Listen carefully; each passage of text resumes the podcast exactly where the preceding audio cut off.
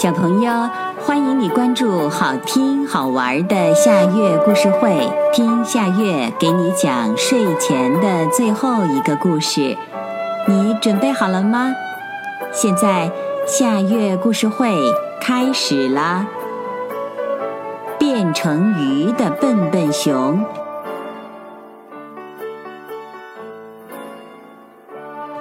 笨笨熊来到河边，看着河水里的鱼。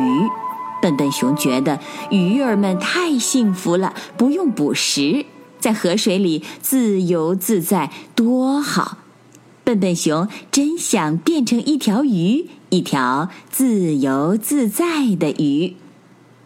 笨笨熊走在回家的路上，不小心撞到了格格巫。格格巫是森林里的巫婆。格格巫新研制的变身药水儿洒在了笨笨熊的身上，笨笨熊立刻变成了一条鱼。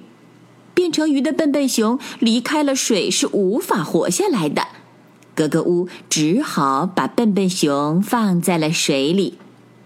格格巫对笨笨熊说。真是对不起，笨笨熊！你现在河水里生活，我马上就会去研制解药，我会把你变回来的。笨笨熊说：“没关系，我正好可以享受一下变成鱼的生活，你不用急着把我变回来。”格格巫把变成鱼的笨笨熊放进河水里之后，骑着扫把急忙回家研制解药去了。笨笨熊高兴地在河水里游来游去，当一条鱼，这可是笨笨熊的梦想，现在终于实现了。笨笨熊没有注意到，他已经被一条大鱼盯上了。他突然感到眼前一片漆黑，原来自己已经在大鱼的嘴里了。笨笨熊趁着大鱼还没有把嘴合上的时候，赶紧逃了出去。他不停地游啊游，凶恶的大鱼在后面紧追不舍。一只小海马把笨笨熊拽进了海藻里，大鱼怎么找都找不到，只好离开了。小海马告诉笨笨熊说。大鱼吃小鱼，这是规律，一定要小心那些大鱼，不然你会被吃掉的。笨笨熊到处东躲西藏，这完全跟笨笨熊想象的生活不一样。吃的食物也变成了难吃的海草。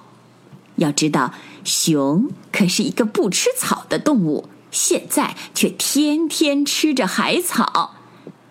笨笨熊怀念起自己以前做小熊的日子，可以吃到很多的美食、香甜的糕点，想想都让人直流口水。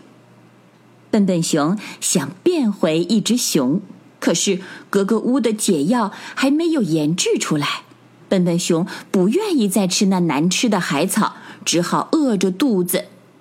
正在笨笨熊饿着肚子的时候，一块面包出现在笨笨熊的视线里。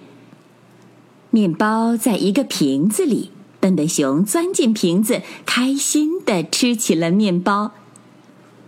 笨笨熊离开了水面，原来是格格巫拿面包诱惑笨笨熊的。格格巫把魔法药水的解药滴在了变成鱼的笨笨熊身上。笨笨熊变回了一只熊，可是笨笨熊却大哭起来。格格巫到现在也没有弄清楚笨笨熊为什么会哭呢？小朋友，这个故事的名字是《变成鱼的笨笨熊》，这也是今天的最后一个故事。现在到了该睡觉的时间。好好的睡一大觉，做个美梦。我们明天再见啦，晚安。